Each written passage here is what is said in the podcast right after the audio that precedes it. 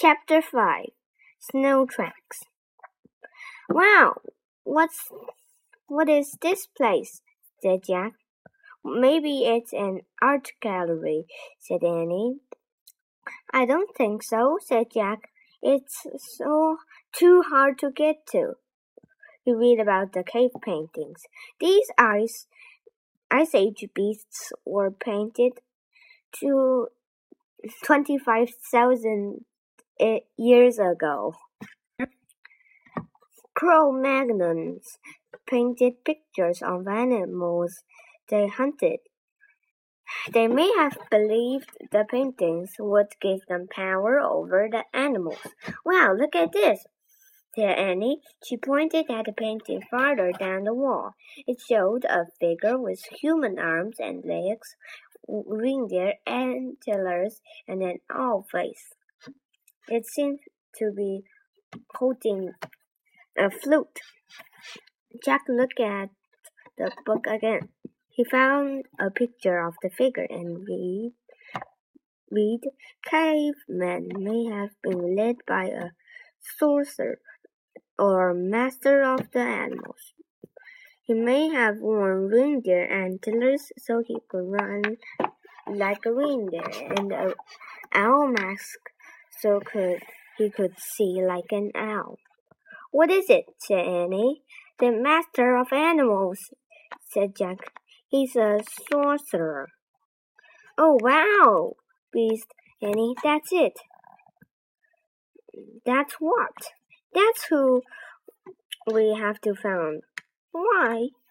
Maybe he's a friend of Morgan's, said Annie. Jack nodded slowly. Maybe, he said. Let's go find him, said Annie. They went back through the tunnel back into the first cave. We better put our lamps back, said Jack. He and Annie blew out their lamps. They placed them back by the fire. Jack's backpack was on the floor next to the skin. He put the Ice Age book into it. How's Peanut? said Annie. Jack looked into his backpack. She's not there, he said. Oh no, cried Annie. She must have crawled out when we were looking at the paintings. Peanut, Jack called. Peanut, called Annie. Annie walked slowly around the cave, looking into the shadows. Jack peered around the fire under each of the furry skins. Jack, come here, said Annie. She was standing near an entrance to a cave. The snow had stopped falling. In the snow were tiny tracks. Chapter 6 Song on the Wind Peanuts tracks, said Annie. We have to find her before she freezes. She wrapped her reindeer coat around her head, he, her and headed across the snow. Jack put on his backpack and followed. The mouse tracks led them between the fallen rocks and back into the open plain. The wind blew harder. Snow swirled over the ground, covering the tiny footprints. I can see them anymore, wailed Annie. She and Jack now stood in the middle of the plain. They stared at the wind-swept snow. The mouse, the mouse's tracks had vanished. Yikes! whispered Annie, staring up. J- Jack followed her gaze.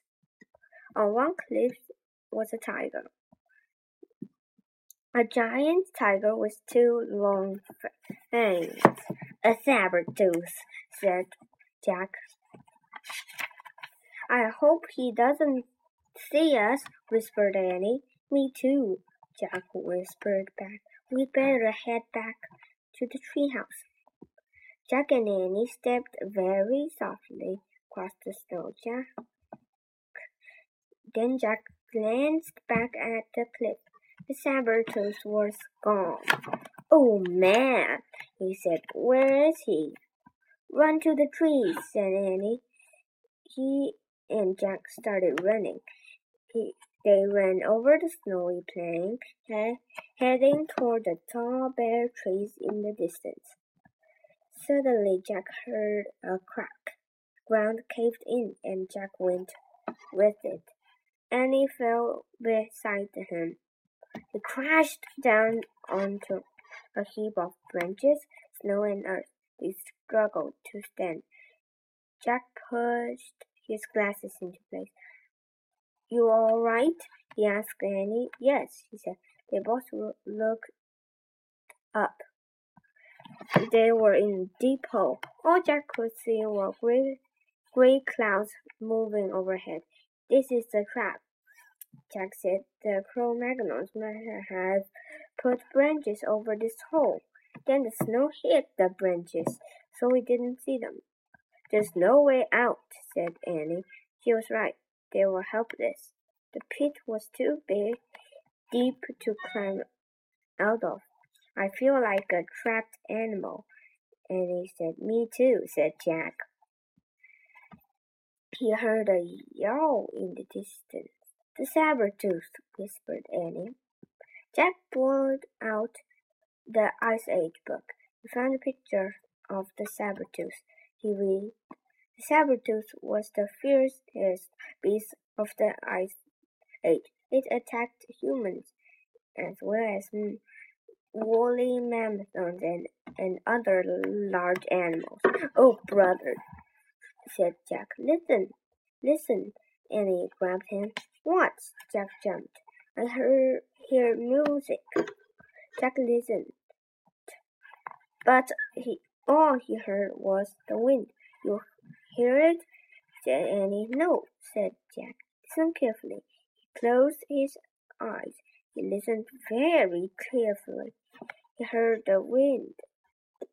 He, but this time he heard another sound, strange, haunting music.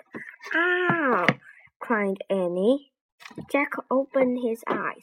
Staring down at them was the figure wearing reindeer antlers and an old mask. The sorcerer whispered Jack. Squeak! The peanut peered down at them too.